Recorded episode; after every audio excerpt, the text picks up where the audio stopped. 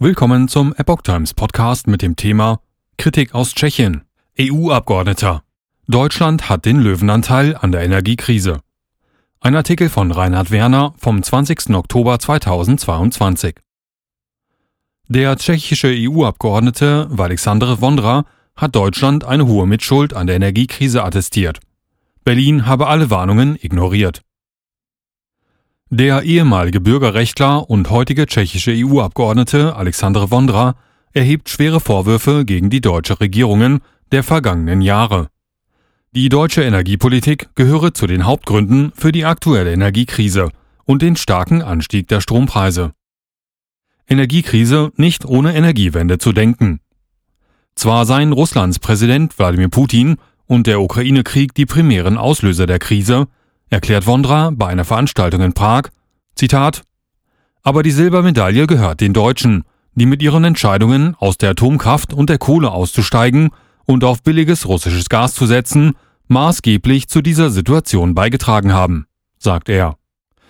Die nunmehrigen Rettungspakete schnüre Deutschland wieder unabgestimmt, äußerte der ODS-Politiker im Salon der Zeitung Echo 24 und der Václav-Havel-Bibliothek. Zitat Jetzt haben sie auch noch angekündigt, dass sie 200 Milliarden Euro in einen Alleingang investieren wollen, um ihre Wirtschaft zu stützen. Darum ging es letzte Woche auf dem Prager Gipfel der Europäischen Union, sagt Wondra. Deutschland hatte in der Energiepolitik auf Alleingänge gesetzt. Die Deutschen hätten, erklärte Wondra, gleich in zweifacher Form zur Energiekrise beigetragen. Ein Faktor war der hysterische Ausstieg aus der Kernenergie. Zitat Sie haben das getan, ohne irgendjemanden in Europa zu konsultieren. Und es war ein Schritt, der den Energiemarkt in Mitteleuropa kaputt gemacht hat. Infolgedessen verlor die gesamte Region eine stabile Stromversorgung, unabhängig vom Wetter und anderen Umständen. Da in Zeiten ohne Sonne und Wind keine andere stabile Energiequelle vorhanden gewesen wäre, wurde die Abhängigkeit vom Gas umso größer. Und das bezog man aus Russland. Warnungen vor Nord Stream, etwa aus Polen oder den baltischen Staaten, habe man ignoriert. Auch die USA und er selbst hätten die deutschen Kollegen mehrfach vor diesem Kurs gewarnt. Dass deutsche Kollegen daraufhin immer von einer normalen Kunden-Produzenten-Beziehung gesprochen hätten, sei ein naiver Ansatz gewesen. Zitat Die Deutschen haben es aus rein geschäftlichen Gründen getan. Mit dieser Politik haben sie zweifellos ihren Kopf in Putins Schlinge gesteckt. Grüne Ideologie verhindert Lösung der Energiekrise. Eine fatale Entwicklung sei zudem gewesen, in Europa von Termingeschäften abgegangen zu sein und den Spothandel auszubauen. Nun müsse die EU gemeinsam handeln und dauerhafte Vertragsbeziehungen aufbauen.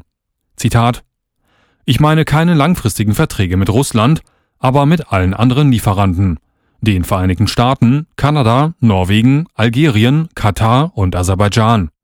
Wenn so etwas im Namen der Europäischen Union geschehen würde, wäre das sofort ein Signal für die Märkte. Den Anlegern wird klar gemacht, dass es jetzt Preisstabilität geben wird. So Wondra. Diese langfristigen Verträge würden ein Signal aussenden, dass man nicht nur für die nächsten drei oder vier Jahre Gas verbrennen werde. Ein langfristiger Gasvertrag zu einem guten Preis sei nur bei einer Dauer von 15 oder 30 Jahren zu haben. Dass so etwas nicht in Sicht sei, liege auch an der ideologischen Energiepolitik der Grünen und ihrer Unterstützer. Auch hier spiele Deutschland jedoch eine unrühmliche Rolle. Zitat Das bringt uns zu dem Punkt, dass die Verfechter einer dekarbonisierten Welt glauben, dass wir zu diesem Zeitpunkt kein Gas mehr brauchen werden, dass es überall Biogas und Wasserstoff geben wird, das kohlenstoffreiche Paradies.